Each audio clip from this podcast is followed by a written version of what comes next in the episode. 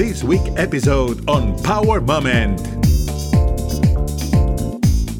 My mother suffers from mental illness, and my father was not in the scene. So a lot of it had to do with just survival, so to speak. You know, I, I'm the youngest of six, and uh, my brother and my sisters were up and out of the house when I was growing up, especially in my teenage years. So a lot of it had to do with just survival. And I saw a lot of things that, a lot of mistakes that people made and where they were, and I just knew I didn't want to end up that way. So no matter what it took, I just said, look, I'm not going to go down that path because there's there's more to life than what that is. You are listening Power Moment with Paul Alamas. Life is about decisions. You decide what kind of destiny you want to have. That's what Corny LaMarco, one of the most recognized producers in the television industry in the United States, teaches us. Who, despite the circumstances of life and how difficult his childhood was, did not stop dreaming and daring to show that there is no big challenge, but great opportunities to achieve your goals and achieve your dreams. Courtney LaMarco, thank you for being in Power Moment. Thank you for having me. I believe that is an honor for us to having you here because you are a film and television producer with more than 25 years of experience. How do you believe it's going to change the industry and those changes are going to stay after this situation? Um, yeah, I whew, that's a tough question. The, the industry is in flux. There's so much going on right now. We've we've been in production on our TV series and we've had to deal with additional costs due to you know, managing the situation with COVID. Our show particularly deals with people who have compulsive hoarding syndrome, and uh, you know a lot of them are in the at-risk group. So we've had to take extra precautions. So in regards to doing that, that means our production budgets. You know that we're spending more money to do it. However, you know uh, a lot of networks have had to shut down uh, some other productions because it's just too much of a risk. So it's it's a teeter totter. We're we've been fortunate to be able to be in production. We actually just went on pause about a month ago, or no, about two or three weeks ago. Um, but the problem that that we're seeing is you've got exploding costs all the way around for production companies, and the smaller production companies who aren't able to absorb those costs, they're going out of business which is unfortunate. It's putting a lot of people out of work. Um, you've got PAs and you know DPs, gra- graphics, and just all these creative people who are out of work right now. And that means that the industry has to make some huge adjustments. Even in the companies themselves, everyone's working from home. At our agency, everyone's working from home. Uh, at the network, everyone's working from home. So that's going to be, I think that's going to be the new normal for the foreseeable future. And um, I think everyone's really trying to figure out how to deal with it. We take it at our company, we take it day by day. Uh, you know, when the governors and, and different, we shoot all over the country. So when we're dealing with different mandates in regards to how you're supposed to deal with COVID, and so we have to make adjustments all the time and not really know. We could, what's fine in this area might be not allowed in another area. So we're constantly having to make those adjustments. And that's also ballooning our costs.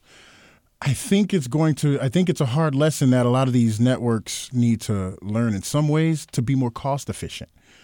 So we're trying to do our part. We're trying to be really smart how we send our crews out and uh, some of the projects that we take on or we don't take on. And one of the things too is the type of content that's that's really popular now is what we call clip shows, meaning that you know it's user generated content and they send their shows in, or they send their clips in and so you have the people you know the editors putting that together and they're still still putting that content out. So a lot of things are changing from just you know you're not going to see anyone shooting the bachelor right right about now. It's not the time to do that. But shows where there's user generated content or things that they can pull off the web that's becoming more popular right now. So you know um, it's always an adjustment if it's not one thing, it's the other. And so I think for us, success is being able to just deal with that, and you know, no matter what the circum- circumstances present. Do you feel that in a way, in another one, this uh, this situation, it's um, over creating content on social media and different platforms from people that probably they don't have the knowledge about the industry. How do you see that situation? How could it affect you? If it's good, if it's bad? I think it's a little bit of both. Um, it's good because there's a lot of people who have talent, but not the means to have exposure. Now they have exposure. But at the same time, There's a lot of people who don't have talent who have way too much exposure. So it's a double edged sword, right? Because you're looking at a lot of people who are just putting out ridiculous content for laughs. And it's not necessarily funny, or it could be, it could put other people at risk. There, I mean, there's just a lot of, there's good and bad to it. I try to focus on the good, but sometimes I find myself staying up late, scrolling through, looking at the bat, just because I'm human. And so, you know, it's it's a double edged sword, definitely. Do you think it's gonna hurt in a way in another one uh, people that has uh, companies like yours seeing this kind of uh, overpopulation of content that you see and it's like this is not content. You know, and in the beginning, I thought that I'll refer to like digital cameras. When digital cameras came out, everybody was a photographer. Exactly. Right. But at the same time, good work is good work and bad work is bad work. So even though there's a lot more to to pick through in regards to content, you know what's good and you know what's bad. So at the end of the day, the cream rises to the top is the saying. So I don't believe it's going to have that much of an impact on companies like ours. We like to stay innovative, um, and we don't really worry about all of that. We just try to focus on really good ideas that we feel good about that uh, you know we're happy to produce and that leave a positive impact. I think that's what we focus on. And if we do that, then we don't really have much to worry about. What do you think are going to be those changes that probably are going to stay after the pandemic? I think a lot of networks are looking to reduce costs. So I think the work from home is going to be a, a lot of departments are going to be able to work from home. I think a lot of companies are realizing that they're spending millions of dollars in these huge corporate offices and they and they're not really benefiting from that when they have these workers who are working out of their home and you know they're creating the same amount of work or the same quality of work. I think that's going to be a big a big thing where a lot of corporations are realizing, well, we can close this office here and have our people work remote. At the same time, though, there's something to be said about having the same energy in the same room when you're collaborating, especially in the creative field. So hopefully, when that happens, they can do it in a way where it doesn't hurt the the uh, creative collaboration process. Because I I love working in the office with my colleagues, and you know when we get excited, we all share that energy. You can't really get that when you work from home, exactly. so to speak, and you get distracted because Netflix has a new special on, and you know those donuts sitting on the counter all morning are starting to look good, and you're whole humming in your pajamas. So lots of things are double-edged sword. Yeah. but I think that's gonna. I think working from home is gonna be a big thing. As executive producer of the Emmy nominated A&E series, Hoarders, actually, you already talked about it. Mm-hmm. What you have learned from that project in particular? We are broken. And I mean people. Like we are all having issue. I when I look at hoarders, it's about people who well they hoard. They have all types of things in their homes, and and usually the reason why is because of some traumatic experience they've had in their lives. I actually have a family member who would qualify for that show. Of course, my family would kill me if I put them on there. However, but at the same time, when you see the relationships and the problems these people have had to deal with, this one woman, her husband was shot right in the foyer of their home. And that's where the hoarding started out of that room and it expanded into the rest of the house. So you see, at the end of the day, no matter what the problem is, we all have issues and we need to figure it out. And it's not the type of thing that we can do alone. And people need people, especially during the pandemic, especially right now with everything that's going on in America and around the world we're all together on this big rock floating through space and we have to learn how to figure it out. And you know on the individual level and on the community level and you know citywide globally that's just that's what i've learned is like we we all need to learn to have some empathy and kind of help each other. If we are broken before the pandemic during the pandemic and after the pandemic as a society how do you see um, are we gonna go out of this situation I think a lot of the responsibility, you can say the responsibility starts at the home, right? However, we have major corporations and government that we have to deal with, and we have to put people in elective office who really have our best interests at heart and don't have the major corporations benefit at heart. At the same time, the people who run these major corporations have to realize that it's better business for them to do good. It's just that's just the way it works. And I think if they can wrap their head around that message and and start to I can't remember which company it was. It was Exxon. There was some major gas company. They said they're starting to focus strictly on clean clean energy, which is great because that's going to change the perspective of how people view their company if they're focusing on renewable energy. That means people are going to respect their company, like their company more, buy more shares, their shares are going to go up. That seems to be how it should work. But, you know, there's always individuals who have everybody's best interests. They don't have everybody's best interests at heart. So I think what it takes is for us to be, for us as citizens, to be persistent and raise hell until those changes are made. And whatever that means, is it is what it is. Um, whether that means we go out to the streets and protest like people have been doing, what's been happening in Portland and cities around uh, across America, I think I, th- I think people are fed up and they need to they need to let it be known. What you have been learned from this situation? Oh, a lot of things.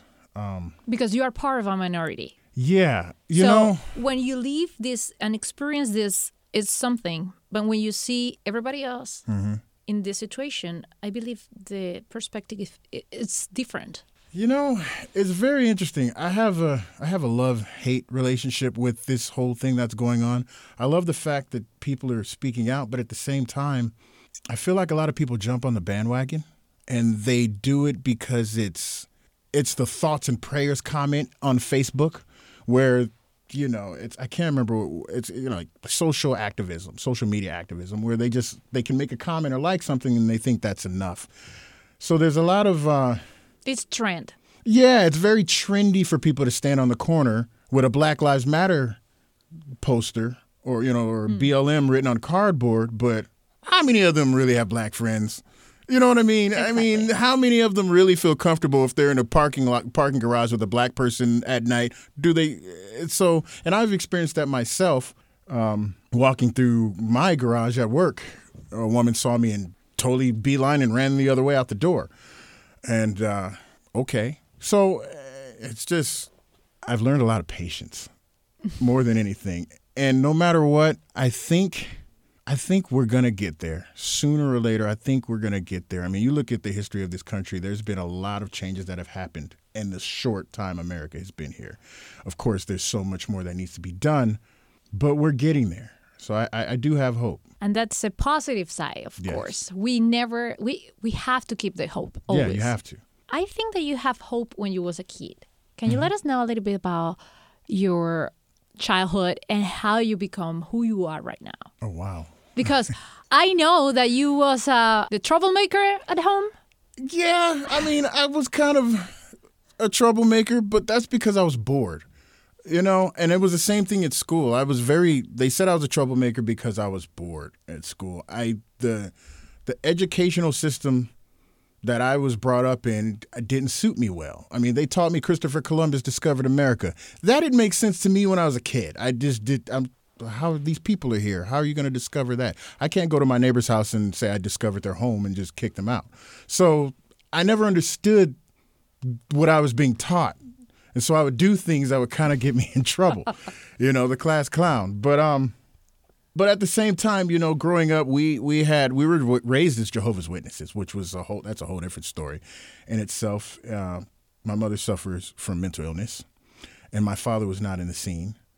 So a lot of it had to do with just survival, so to speak. You know, I, am the youngest of six, and uh, my brother and my sisters were up and out of the house when I was growing up, especially in my teenage years. So a lot of it had to do with just survival. And I saw a lot of things that people, a lot of mistakes that people made and where they were, and I just knew I didn't want to end up that way. So no matter what it took, I just said, "Look, I'm not gonna go down that path because there's there's more to life than what that is." Um, and I, I stayed out a lot of uh, out of trouble. I didn't. I wasn't really hanging around the kids and smoking pot or doing anything like that. I wasn't going to parties and drinking. I pretty much was a loner growing up, uh, which kept me out of trouble and, and, saved me in a lot of situations uh, where where folks would influence, try to influence me to go and do something really bad, and I just wouldn't do it. Of course, though, I went to in high school. I went to a school where I was the only black kid in, in the high school so there were things that would happen, and it was a very small town uh, across from Seattle, and there was things that were hap- that would happen that I would get blamed for. And uh, I remember one situation where I went into a Radio Shack. That was back when Radio Shack existed. Uh, there was a Radio Shack on the on the island that I lived on, and I went in there with another couple of kids that I went to school with, and someone ended up stealing some Nintendo cartridges for their Nintendo game system. And I didn't know anything about it, didn't even have a Nintendo, but the next day the police come and knock on my door because the owner of that store saw that cartridges were taken and I was the only black kid there. So they called the cops and said, "Well, he was a black, a black kid," and obviously I stood out. It's easy for them to figure out where I am, so they came and knocked on my door. And I remember my mother was like, "We don't even have a Nintendo. Uh, why would he steal?" So I've had to deal with a lot of that, um, and I've had to just make decisions that kept me out of trouble. What do you used to dream that little Corny LaMarco? Oof. I remember when I was a little kid, I used to dream of being an airline pilot, and I would just fly into the sunset. I wanted to be, a, I wanted to do that. Um, I've had so many dreams, but they were always wrapped around something creative. I used to want to be a painter.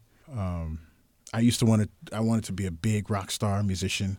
That didn't turn out, which is okay. I still make music, but I do like doing t. I, I like doing TV a lot better. And realistically, sometimes I just dreamed of having a really good meal and a place to sleep and decent clothes and not being made fun of because of where I lived. I used to have those kind of dreams because I was bused across town. I was in the gifted assessment program. So I had to be bused across town to the school where they had the program. And then after school, I'd be bused back to the ghetto. Uh, we lived in West Seattle. It was this place called High Point. And we technically lived right on the edge, but it didn't matter because if you're there, the bus drops you off. And I remember this kid named Derek used to always make fun of me because I had to get off get off the bus and go in. And I used to want to just be cool like everybody else, or be accepted like everybody else. Those are the dreams I used to have. And uh, when I think it was my freshman year in high school, when I went over to uh, Bainbridge Island, I remember I went to a kid's house and he had the entire house, and he was 16 years old, and I had never seen anything like that. It was and his parents lived in the main house. Of course, he has like a three bedroom guest house on a golf course. It is a 16 year old kid with eight snowboards and things like that. So I had never even seen anything like that. Mind you, I'm from Los, Los Angeles, uh, even though I grew up here as a kid in Seattle, but I've gone back and forth and never exposed to anything like that. And that's when I really started to dream. When I saw that, um, I thought, okay, I want this, but I don't want anybody to give it to him. I'm going to go out there and get that myself probably you're not a rock star, but you rock. And actually, you are hanging out with stars now. Yeah, I mean, it's part of the process. I think the biggest experience that I had hang, hanging out, well, I can't mention certain names because of deals, pending deals, but I think the biggest experience that I had, one of the funnest experience I've had was when we went to the Emmys. We were hanging out with the cast of SNL and then I ended up buying a cocktail for a woman in, in, a yellow dress. I, you know, she was standing in line and I was first, so I just bought her cocktail and we talked for about five minutes. And then she walked away. I went back to my table and someone came up to me and they said, "Do you know who that was?" I said, "I have no idea." And they said, "Oh my goodness, that's blah blah blah from Game of Thrones." And I said, "Oh, I didn't know that." I have never really watched Game of Thrones, but okay, she looked thirsty. so I have those kind of situations. Or, you know, we go out to dinner and Wolfgang Puck comes out and cooks my meal and he comes to the table and takes a photo with us. It just strange things that happen. And my my manager uh, Fabian, he's always pulling us into meetings with uh, these notable celebrities, and my partner Eric and I have to kick ourselves under the table and realize: Are we really sitting sitting at the table with this individual right now? This is this is the new normal. So just act normal and don't ask for a photo. That's what I have to do. Do not ask for a photo. So even better if you don't know who is that person. Yeah, yeah. You then act like normal. Yeah, because then it's just normal. Yeah, it's just completely normal. Yeah. Okay, I have been seeing through your history and your path and your journey. You have been through so many things, mm-hmm. and you have a strong commitment with the community. Yes. When do you start to think about, I have to help in a way or another one our community? And how do you find a way to put it on the table and say, you know what, this is what I'm going to do? I feel like I always have to help the community, especially people like me, uh, you know, minorities, disadvantaged. And the reason why is because I always want to be able to create it. If I can, I want to be able to create an opportunity that I wish I would have had when I was growing up. And so for me, I try to find ways to incorporate that with what we do. Um, we had this project called The Big Pitch, in which we encouraged young minority filmmakers to submit their ideas. And uh, we selected a, a, a, winner with the Chrysantos with a really good project that we're going to be. Actually, I have a call with him tomorrow. We're going to be working on getting that up and running tomorrow. And but it's really important for me to try to find avenues to teach or to encourage or bring younger folks like myself into the game because the game's been run by very powerful people who do not look like me and we have the opportunities we have the ideas and i think we need to just take advantage of that and help share that with with those individuals um, that remind me of myself growing up. So the big pitch was a really great project that we did. Um, um, sorry to interrupt you. Oh no, go but ahead. the big pitch, it's it's interesting. Mm-hmm. It is something that we never see here in the region. never so you Never. are a kind of pioneer. Yeah, yeah, that's the thing. We want to be we want to be leaders in what we do here and Seattle is perfect for this opportunity because s- so many people that I meet it's so ironic. So many people that I meet when I'm in Los Angeles or I'm in New York and these guys are at major networks at Food Network or whatever, Paramount. They all have family here. A lot of them said, "Oh, well, I used to go to so and so school or I went to UW or what?" As a matter of fact, I think I have an exec coming from one network and he has a house here. So it's so interesting that a lot of people here in Seattle, when they have an opportunity, they leave. They go to LA or New York. And I'm saying, well, why don't we keep them here? Why don't we bring those folks back here? Um, and you're right. No one else is, is doing this type of thing here. So I think we want to be the first. We want to make sure we work with the Seattle based organizations and companies and individuals who can kind of help us spearhead and, and, and, and push this our agenda forward with with uh, in regards to the creative community and, and growing the creative industry in the Pacific Northwest. So you just not give the money to the winner and that's it. You guide him. You No. help him in a way in another one. No, so we're not just going to cut a check. What we're going to do is we are going to say, okay, look, we're going to budget this out. We're going to help with the casting. We're going to help with packaging this up so we can take it to our agency. We're rep by Creative Artists Agency, one of the best agencies in the world. Shout out to Rob Miller, my agent. Uh, is we're going to help them package it so it's screen so it's presentable, you know, and and that might even mean okay, let's comb through the script and make sure we have the best right uh, rewrite of the script, and then we're gonna select, uh, we're gonna cast, and then we're gonna select the best portion of the script to create a sizzle reel, and then we're gonna go out there and shoot. We'll cast, we'll do everything for it, and then um, then we'll put together what's called the pitch deck, and that's going to be a PDF presentation that shows the whole uh, log line and, and the synopsis of the film, and it's going to have visual effects, and it's going to have a budget to a comparative budget of other similar films and things like that that we can present. Basically, a business plan, a visual business plan for the for the project, a creative and visual business plan, and we're going to put all that together, and then we're going to take that and walk it in and see what we can do, see what magic we can make. Oh my goodness! Probably we're gonna see it. I don't know, Netflix, Amazon, Mm-hmm. Or hope any other platform. I really hope. I hope Netflix. nice. great. Are we gonna know about it? As soon as we can, if we can get this pushed through, you'll definitely be one of the first to know. Thank you so much. Definitely. For your um, commitment, because this is recording. this is gonna be recorded. Good. Um, so you have a record. please on the record and um on the other hand we have been talking about your childhood and uh, of course who you are right now but do you remember how do you start this empire LaMarco brands yeah. So um, it's been one reiteration after the other. I started initially just doing graphics for a friend of mine who had a catering company. I my f- actual background was in the culinary world. I was a chef, and um, as I was kind of trying to get out of that business, I was working with a friend, and he had a catering company and needed some menus, but he didn't know how to use a computer. And I knew how to use a computer. I've always been good at them. I don't know why. It's just the way it is. And so I made him some menus, and then the menus went to, oh, well, can you make me business cards, and can you make a website? Oh, well, can you make a video? And then I started getting referrals from him to for other individuals, and then somehow I got a call from someone at Amazon, and they said, "Look, we want you to come and shoot this event for Jeff. Where Jeff Bezos is going to be speaking." So I went to this event, nervous, completely had no clue what I was getting myself into. I said, I always say yes. If someone says, "Can you do this?" I'm like, "Of course, I course. can." so I said yes. I went out and bought a quick. I think no, I borrowed a camera for it. I didn't even have a camera for it. I think I borrowed a camera and went and bought some lights. And I shot this event, and then that led into a lot of restaurants and things in Seattle, and more more smaller businesses just hiring my services.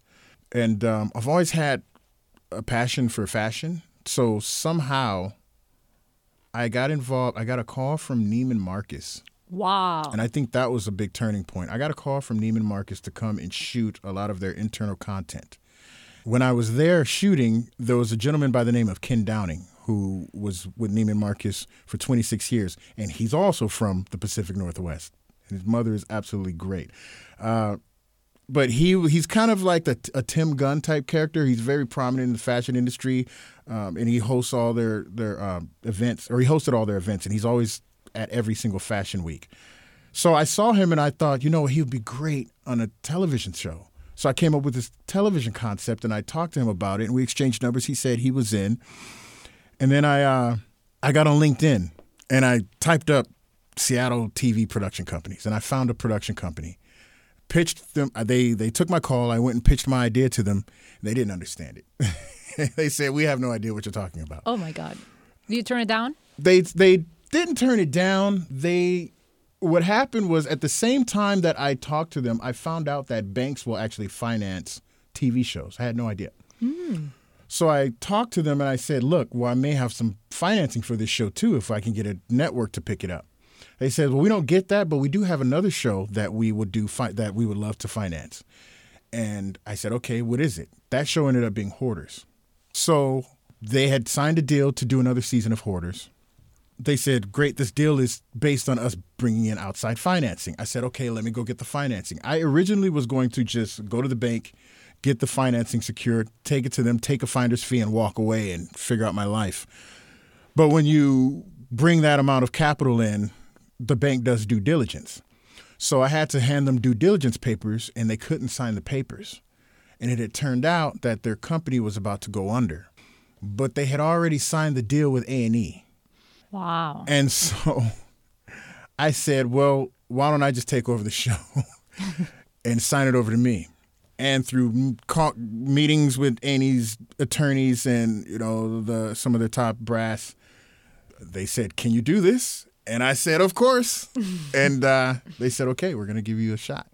And they gave me a shot and we delivered. And they said, thank you very much. We're going to give you another shot. Here's eight, do eight more episodes. I said, well, thank you. So we just delivered that and then they did it again. So I just, I kind of stumbled into the opportunity. It was presented to me and I said yes and now I'm a TV producer. a legendary TV producer from Pacific Northwest, even when you just grow up here. I think that you belong where you want and your heart is, mm-hmm. period. Yes. Uh, we became like um, citizen of the world. Yeah. That's you. it. We can say that you are always cooking something then. Yes. Literally. Literally. Literally, yes. So, what about Washington State entertainment industry political action committee? So, the state of Georgia, so many people, if you look at all the Avengers movies, everything is shot in Georgia because Georgia offers a really prominent tax incentive to the creative community, to the creative industry. We do that here for the tech industry, which is why you have so many tech companies here. I want to create that type of incentive here for the creative industry because number one, LA would much rather come to, to Washington to shoot. It's only two hours away as opposed to flying all the way to Atlanta, to Georgia. And we have an amazing community of creatives here. So we could create a lot of jobs and a lot of revenue for our state. And number three, I've traveled all over this planet. This is still hands down one of the most beautiful places I've ever been. I mean, if you go all the way over to to the uh, coastline, all the way over, we were just in Eastern Washington shooting a music video. Uh, even when I come across 520 Bridge and the sunset is going down just right, and you see the city in the background, the Emerald City, it's one of the most beautiful places. We have every type of you know climate and topography here. So I think it would be a great location for, for Hollywood to plant some of its roots and, and get some productions going. So what I did was I created a political action committee, and our goal is to partner with some of the companies around Seattle, some of the individuals and organizations, and raise money so we can so we can uh, push forward our agenda to to pass a bill to create that tax incentive to bring those jobs and that that revenue to the state of Washington and to build a really strong creative community. I mean, we're we're known all over the world for our music. From Quincy Jones to Pearl Jam to to you know Mudhoney just to all kinds of bands. But we're not really seen that way in um, television and film, which is ironic because Amazon is right here and they're one of the biggest studios. Exactly. So, so I think our time is coming, and so with the Political Action Committee, I'm, I'm working with Senator Joe Nguyen, and uh, we've got a, a bill, a draft bill, that we're looking to push through next next session. So it's been a lot of work, but there's still so much more work to do, and uh, to me, it's just very exciting. How you can handle the production, the TV and the movies and the videos, and um, now this commitment with the whole state of Washington, Mm-hmm. and uh, of course, people like uh, Chris Santos who won uh, Yes. the Big Pitch. How do you do all these things at the same time? Of course, I don't sleep. I never sleep. What do you? What else do you sacrifice to do all these things? Actually, you know, truth be told, and let me just side note, sleep is very important, and yes, I do get a lot of it. Um, you know, I think I enjoy what I do, so it's not like I'm working, so to speak. I don't have friends that I just go and have drinks with or anything. Everything I do is with the people I work with. They're like my family, right? So I don't feel like I'm sacrificing anything. Granted, I'm not married and I don't have children. So that's a big, you know, time block that I don't have to worry about. But other than that, I really just stay focused. When I'm awake, I'm focused on what we're doing, whether it's, you know, shooting the mus- music video or or working on our fashion line or, or looking over the dailies or not the dailies but looking over the cuts from our tv sh- show or, uh, or reading the script from one of our films one of the rewrites. It's always just um, it's inspiring to me because it's just creative. After you review your life, what do you think is the power moment? wow. I don't even know if that's happened yet.